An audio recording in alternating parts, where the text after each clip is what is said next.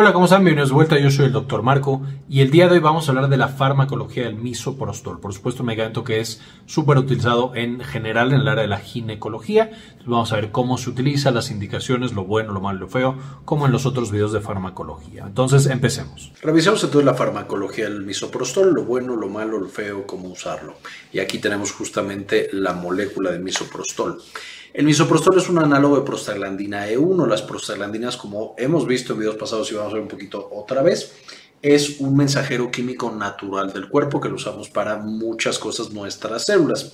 lo único que es esta pastilla es eh, un análogo que se genera en un laboratorio, pero que tiene exactamente las mismas funciones. Es muy usado en ginecología, principalmente para prevenir hemorragias obstétricas, para inducir trabajo de parto y por supuesto para el aborto, aunque también se utiliza, y de hecho fue su eh, uso original, para prevenir úlceras gástricas, o sea, antiinflamatorios no esteroideos. Todas estas moléculas que usamos para desinflamar, la aspirina, el ibuprofeno, el naproxeno, el ketorolaco, que ya hemos visto en videos pasados lo bueno, lo malo, lo feo de ellos, en un video similar a este, que les voy a dejar en la parte de arriba el enlace para que lo puedan checar.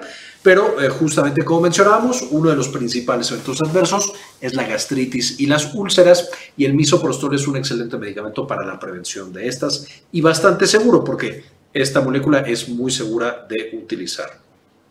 Especialmente en las dosis correctas, en las dosis de úlceras gástricas es extremadamente seguro, como vamos a ver más adelante en algunas de las dosis para indicaciones ginecológicas, como son dosis mucho más altas, ahí podemos llegar a tener eh, un poquito más eventos adversos.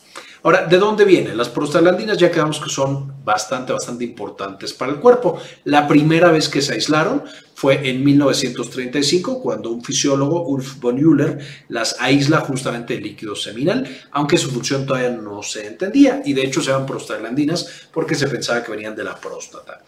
Más adelante, en los 60s y 70s, los doctores Suneke Bergström y Bengt Ingerman eh, Samuelson exploran justamente sus efectos sobre otras células del cuerpo y exploran cómo abre vasos sanguíneos, cómo hace que el corazón lata diferente, cómo puede llevar a fiebre eh, y a una hipertermia en el cuerpo, cómo puede llevar a protección del estómago y producción de moco en el estómago y justamente prevención de gastritis y de úlceras y algunos otros órganos que por supuesto también son importantes. Con ellos eh, pasaron décadas literalmente explorando justamente los efectos de las prostaglandinas en el cuerpo y de hecho más adelante ganan el premio Nobel junto con John Robert Bain, él era inglés, los otros dos eh, eh, son de Suecia eh, por sus investigaciones justamente en estas moléculas tan, tan importantes para la fisiología humana. Mientras se estaba explorando todas estas funciones, por supuesto se dijo, ok, si ya estamos viendo que las prostaglandinas funcionan para proteger el estómago, ¿por qué no hacemos una prostaglandina sintética y la damos eh, con medicamentos que generan gastritis? De nuevo, los antiinflamatorios no esteroideos. Y es en 1973 eh, cuando se aprueba justamente el primer análogo sintético de prostaglandina 1, que es el misoprostol. Se empieza a utilizar para el manejo de la úlcera gástrica. Esta fue su primera indicación, lo primero que se investigó y desarrolló. Sin embargo, por supuesto, muchas pacientes embarazadas empiezan a, presentar problemas ginecológicos y su embarazo y más adelante pérdida del embarazo. De manera que investigadores y médicos empiezan a utilizarlo para aborto también y esta se convierte en otra de las indicaciones de este fármaco. Para mejorar su eficacia, el misoprostol usado solito consigue más o menos un 85% de efectividad para conseguir un aborto. Los investigadores franceses les parece que esta no era suficientemente alta y en 1980 desarrollan la mifepristona para incrementar, uno que sea más fácil y entonces ahora algunos esquemas dan primero mifepristona y a las 24, 48 horas empieza el misoprostol. Eh, y esto incrementa la eficacia de 85 hasta 95%, haciéndolo de nuevo muy seguro, sigue siendo muy, muy seguro, especialmente en las primeras semanas del embarazo y también lo hace bastante, bastante eficaz. Y actualmente el misoprostol está aprobado solo o en combinación con mifeprostona o metotrexato en numerosos países para inducción de los abortos y por supuesto está aprobado para muchas otras cosas. Ya quedamos que prevención de úlceras gástricas, para procedimientos ginecológicos, para prevención de la hemorragia uterina, etcétera, etcétera. Sin meternos muchísimo en el detalle fisiológico, básicamente todas las células de nuestro cuerpo tienen eh, fosfolípidos en su membrana y vamos a tener que cuando se activa una eh, vía proinflamatoria, entonces la primera enzima que nosotros encontramos es la fosfolipasa A1 que corta todos estos lípidos de la membrana y los separa en ácido araquidónico. Este ácido araquidónico a su vez va a ser metabolizado a través de diferentes enzimas, principalmente la ciclooxigenasa, que sería esta de acá, y esta ciclooxigenasa transforma el ácido araquidónico en las prostaglandinas. Esencialmente lo que es justamente el misoprostol, como podemos ver, es una prostaglandina sintética y aquí podemos ver una estructura similar a la que teníamos en diapositivas anteriores, hablando específicamente del misoprostol. Importante que las prostaglandinas, eh, tenemos muchos otros componentes de estos eicosanoides, llamamos así porque tienen justamente 20 carbonos. Entonces tenemos tromboxanos, prostaciclinas, leucotrienos, todos son parte del sistema inmune y de otras estructuras del cuerpo.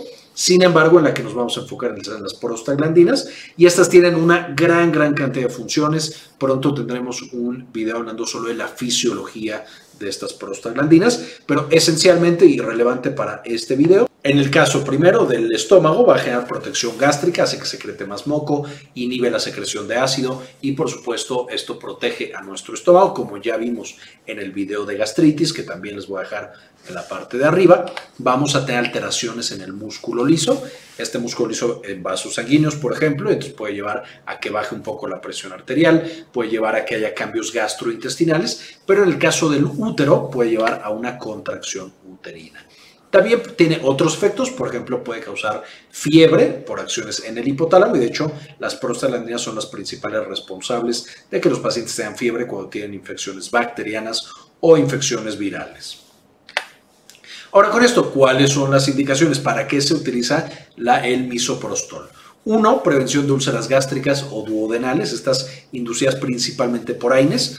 Para prevención en otro tipo de patologías no está tan estudiado y no tiene indicación tan clara. Sin embargo, muchas veces se pueden acompañar los AINES de misoprostol y eso protege a los pacientes de que vayan a tener una gastritis y por supuesto una úlcera.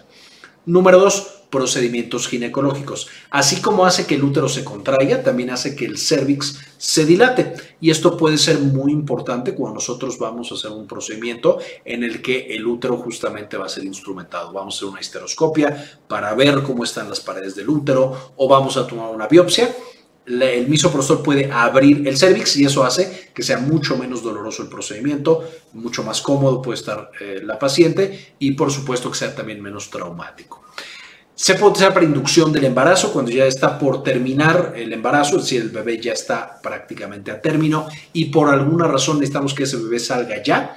El misoprostol se puede usar para dilatar una vez más el cervix, el cuello uterino y facilitar el trabajo de parto. Esto en conjunto muchas veces con uterotónicos como la oxitocina. Se utiliza para hemorragia obstétrica en eh, sistemas de salud más desarrollados como la última opción, cuando ya falló todo lo demás, oxitocina y otros que vamos a ver ahorita, ergotamina, bla, bla. En países menos desarrollados, el misoprostol es una muy buena opción, ya que la oxitocina necesita refrigeración. Entonces, por ejemplo, en un lugar en el que no hay toda una cadena de suministro refrigerada para productos y medicamentos, podemos utilizar misoprostol en lugar de oxitocina. No es mejor, pero una vez más, en estos lugares de difícil acceso, el misoprostol puede salvar la vida de los pacientes que tienen una hemorragia obstétrica. Y finalmente, para aborto médico, un tipo de aborto muy seguro, muy eficaz eh, en las primeras semanas y que en muchos lugares del mundo es la principal eh, tipo de aborto que, por supuesto se realiza. ¿Cuáles son los eventos adversos? Pero son bastante, en términos generales, eh, tranquilos. Es un medicamento muy seguro cuando se usa de manera correcta. Lo más frecuente son alteraciones gastrointestinales, dolor abdominal, náusea, vómito. Por supuesto, también podemos llegar a tener eh, dolor muscular, fiebre, escalofríos e hipotensión. La hipotensión es de nuevo a las dosis más altas, que son algunos procedimientos ginecológicos. Si lo usamos para prevención de úlcera gástrica, prácticamente no se dan eh, ningunos de estos más generalizados. Y evidentemente también podemos llegar a tener varios eventos adversos, ya sea eh, que es lo que queramos o no es lo que queramos. En el útero, porque estamos generando que se dilate el cervix y que se contraiga el músculo uterino. Y eso nos puede llevar a sangrado. A veces el sangrado puede ser abundante y es de los principales eventos adversos ginecológicos que se encuentran con el uso de misoprostol. Calambres y anemia cuando el sangrado es importante o cuando pasa mucho tiempo este sangrado. Otras complicaciones, eventos adversos, por ejemplo, eh, eh, cuando se utiliza para vaciar justamente la cavidad uterina. Si quedan restos, esto puede llevar, por supuesto, a infección y puede llevar a fiebre. Y por eso, en el caso de que se use para vaciar cavidad uterina, se recomienda un seguimiento con un médico poco después de que se administre. Ahora, ¿con qué combinar? Aquí no tenemos tanto con qué no combinar, es decir, interacciones medicamentosas. Esto también es por lo seguro que es el misoprostol. Se puede básicamente combinar con cualquier otro medicamento. Eh, pero con los que usualmente se combina, por supuesto, antiinflamatorios no esteroideos para dolor o para alguna otra cosa. Aquí, por supuesto, está aspirina, este ibuprofeno, ketorolaco, naproxeno. Todos estos fármacos están útiles para el manejo del dolor y la inflamación, pero que de nuevo pueden causar gastritis de manera importante. Se puede combinar en la indicación de aborto con mifepristona y metotrexate. Y finalmente se puede combinar con eh, uterotónicos para prevenir o para tratar la hemorragia uterina. Aquí se combina con oxitocina, carbetocina y ergotamina. Aquí no quiero decir que se den juntos en este último caso, sino que, como estaba mencionando, una vez que el paciente, si la paciente sigue fallando y ya le dimos oxitocina, carbetocina y ergotamina, no siempre se combinan estas tres, pero ya fallaron a todas estas terapias. Entonces podemos considerar la aplicación de eh, misoprostol justamente para potenciar este efecto y prevenir esta hemorragia por atonía uterina, que de nuevo es relativamente frecuente y es de las principales causas de muerte relacionada al embarazo. Y justo gracias al misoprostol, entre otras intervenciones, es que se ha logrado reducir tanto esta mortalidad. Para prevención o manejo de úlcera, ¿Cómo se administra? Ya que tenemos una úlcera, misoprostol 800 microgramos cada 6 horas, al menos 4 semanas. Si es para prevención, lo vamos a dar junto con, por supuesto, el antiinflamatorio. Se puede dar todo el tiempo que el paciente reciba el antiinflamatorio y sean 200 microgramos cada 6 horas por supuesto, como mencionamos, a evaluar cuánto tiempo lo vamos a dar, si todo el tiempo se descontinúa antes o incluso se mantiene después de que ya no estamos dando este antiinflamatorio o esteroideo. Eso, por supuesto, para prevención. Si lo vamos a dar para prevención de úlcera o tratamiento de úlcera gástrica o duodenal, evidentemente tenemos que descartar que si es una paciente mujer tenga un embarazo. Porque entonces preveniéndole la úlcera o tratándole la úlcera podemos llevar a que pierda ese embarazo por las propiedades del misoprostol. En estas dosis relativamente bajas no hay tanto riesgo, especialmente si es para prevención. Sin embargo, siempre hay que descartar el embarazo en pacientes femeninas eh, eh, que vamos a dar, por supuesto, misoprostol.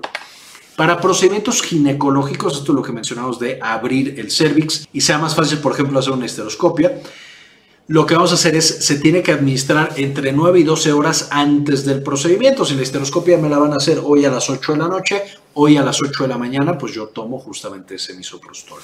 Y este puede ser vía, por supuesto, vaginal o vía oral. Eh, en la primera, 200 a 1000 microgramos en una dosis única, dependiendo, por supuesto, eh, qué tanto creemos que va a responder esa paciente. Si necesitamos que abra, es una paciente que nunca ha tenido bebés, eh, que es relativamente joven, vamos a irnos por una dosis un poco más alta. Si es una paciente que ya ha tenido varios eh, embarazos y ha tenido varios trabajos de parto y creemos que el cervix va a responder mejor, nos vamos por una dosis más baja, recordando por supuesto que la dosis alta causa más eventos adversos, la dosis baja causa menos. Y eh, es una única dosis, de nuevo, entre 200 y 1000 microgramos, y es el ideal, es superior al efecto oral.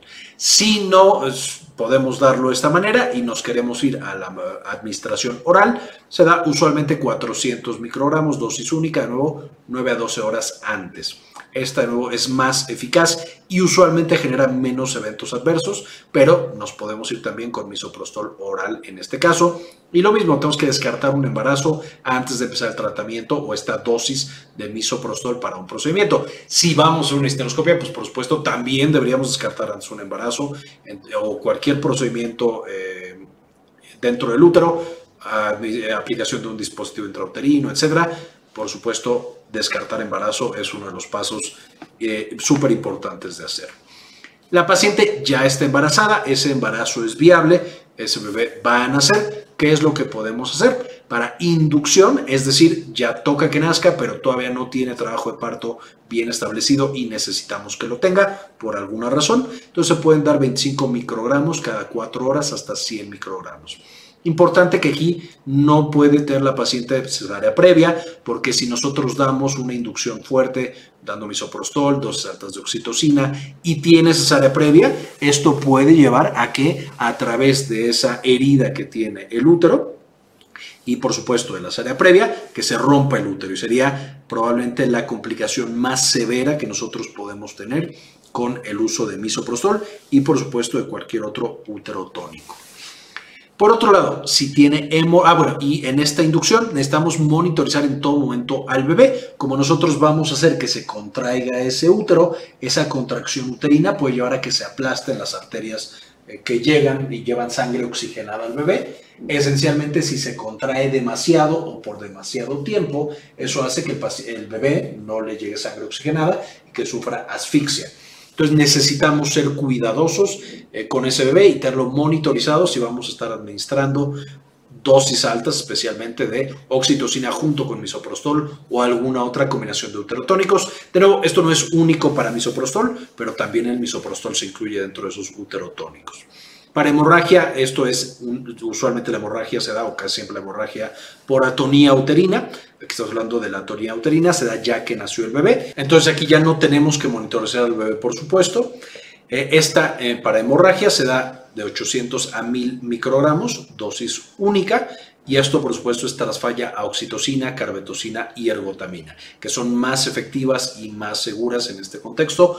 Aunque, de nuevo, si ya falló la paciente a todo, pues por supuesto el misoprostol es el siguiente paso a intentar. Finalmente, para aborto médico, aquí tenemos dos combinaciones. Puede ser el misoprostol más mifepristona, que son de las más utilizadas, aunque también no hay una con misoprostol solo. Con misoprostol solo son 800 microgramos vaginal o sublingual cada 8 a 12 horas hasta 3 dosis. Y si por alguna razón se falla, se puede volver a intentar, pero se tiene que esperar algunos días a hacer un segundo intento. Ahora, si nosotros nos vamos a mifepristona misoprostol, entonces mifepristona 200 miligramos, oral única dosis. Después misoprostol 800 microgramos, vestibular vaginal sublingual. Ahorita vamos qué es esto. Única dosis o si no hay más de 7 semanas, es decir, 49 días, 400 microgramos, dosis oral, única dosis, de 24 48 horas después de la mifepristona. Si hay más de 9 semanas o 63 días, entonces la dosis cambia, siendo misoprostol, eh, la mifepristona es igual, misoprostol 800 microgramos y 400 en las mismas aplicaciones cada 3 horas hasta la expulsión o hasta 5 dosis y se inicia 36 a 48 horas después de la mifepristona, que la mifepristona básicamente bloquea la función de la progesterona. Esto puede cambiar de país a país. Esta es justamente la recomendación de la OMS eh, o de la World Health Organization, que voy a dejar en la parte de referencias para que puedan consultar. Evidentemente en diferentes sitios puede haber diferentes esquemas, pero este es un esquema que es seguido por muchos países. En cuanto a las vías de administración, esto es para cualquier indicación, tenemos oral, vestibular, sublingual o vaginal. La vía oral, por supuesto, se tragan las pastillas. Los efectos colaterales incluyen diarrea, náusea, fiebre y escalofríos, que son los que mencionábamos. En la vía vestibular, que es por supuesto a los lados de la boca, se tienen que dejar por 30 minutos eh, y por supuesto, eh, una vez que ya las dejaste ahí 30 minutos y se absorbió parte del medicamento, ahora sí se tragan. Esto hace que se absorban de manera más rápida y entonces causa más fiebre y escalofríos que con otras vías de administración. En la sublingual es esta posición justamente como se aplican. Se coloca la pastilla bajo la lengua y 30 minutos después se traga más fiebre, escalofrío y diarrea comparado con vía vaginal. La vía vaginal es la más segura porque se generan justamente reacciones locales. Inicio más rápido de acción porque aquí se absorbe mucho más rápido que por la otra vía y genera niveles plasmáticos más elevados. De nuevo, por esto es que tiene más eventos adversos. Y vía vaginal, por supuesto, las pastillas en los fórnices, eh, que es lo más profundo, lo más profundo que se puede llegar a colocar y necesitas estar 30 minutos en esa posición eh, y evidentemente ahí se está absorbiendo el fármaco eh, y se absorbe y se absorbe. Estos fragmentos pueden llegar a ser visibles y pueden llegar a eh, causar cierta incomodidad si es que después hay movimiento. Sin embargo, es la más segura de todas en cuanto a la frecuencia de efectos adversos o eventos colaterales. Ahora, algunas recomendaciones finales, algunas perlas, perlas clínicas.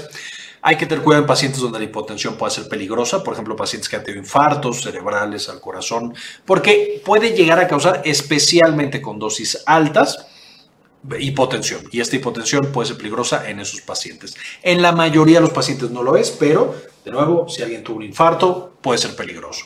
Hay que tener cuidado en pacientes que tienen alteraciones de la coagulación o que tienen anemia, porque puede llevar a que tengan una hemorragia más importante todavía y que su anemia se vuelva severa. De nuevo, en pacientes que no tienen problemas de la coagulación y no tienen anemia, no hay demasiado riesgo.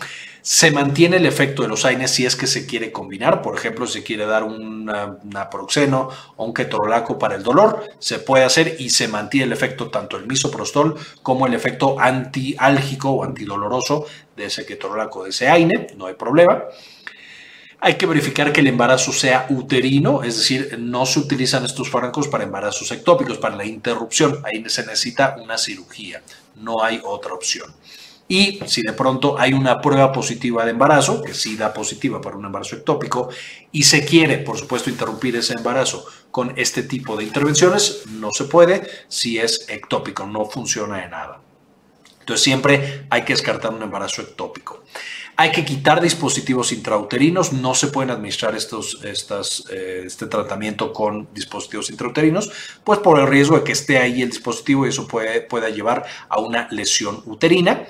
Hay eh, la aplicación dependiendo de la indicación. Hay pacientes y hay indicaciones que es mejor sublingual, oral, rectal o alguna otra. Hay que revisar incompatibilidad de RH y esto pasa eh, específicamente en interrupción del embarazo si ese, eh, ese, embarazo tiene una incompatibilidad en el tipo de sangre, entonces hay que administrar gamaglobulina anti eh, la famosa ROGAM, que va, a evitar la aparición de estos anticuerpos antitipo de sangre positiva, anti-RH positiva, en, en pacientes que tienen tipo de sangre negativa. Entonces, Siempre que se utilicen para interrupción del embarazo en pacientes con tipo de sangre negativa, mucho cuidado con eso. Y es esencial en sistemas de salud con bajos recursos, ya que, como mencionamos, es fácil de administrar, segura, no requiere refrigeración. Y todo esto es algo que la oxitocina, por ejemplo, no tiene de ventaja. Es mucho más complicado su manejo y es mucho más complicado de utilizar. Y básicamente esta es la información que quería presentarles el día de hoy. Por supuesto, como todos los videos, quiero dedicárselo a algunas de las personas que han decidido apoyar al canal con una donación mensual de uno o de dos dólares. Y, en este caso, dedicárselo a David Sosa Mesa, Bajo la Lupa, Antonio Guizar, Enrique Segarra, José Luis Tobar, Gilberto Argueta, Claudia Gabriela García, Hermelín Jared González, Rodrigo Álvarez, Luis Ramírez, Doctor Fermín Valenzuela, Héctor Lagos, Gli53, Laura Elena Barojas, José Luis Tobar, David Semayo, Carlos Luis, Rosa Aura Murillo, Juan Rodríguez, Jason Silva, Matías Hernández y doctora Susana Vidal. Muchas gracias por el apoyo que nos brindan cada mes. Finalmente les dejo las referencias para que puedan checar los artículos y por supuesto aprender mucho más de este importante medicamento. Quería comentarles también que ya tenemos activada nuestra clínica en línea, Clínica Cares. Eh, nos pueden encontrar en clinicacares.com.mx para agendar alguna consulta. Principalmente atendemos los temas de salud de la mujer y también, por supuesto, consulta general. Si tienen alguna duda, alguna consulta, aquí en clinicacares.com.mx nos pueden encontrar. Bien, esto fue todo por el video. Espero les gustara, le entendieran y ya sepamos un poquito más cómo usar misoprostol de manera precisa para tener todos sus beneficios y no tener tanto los eventos adversos. Con esto ahora sí terminamos y como siempre, ayúdanos a cambiar el mundo, compartan la información.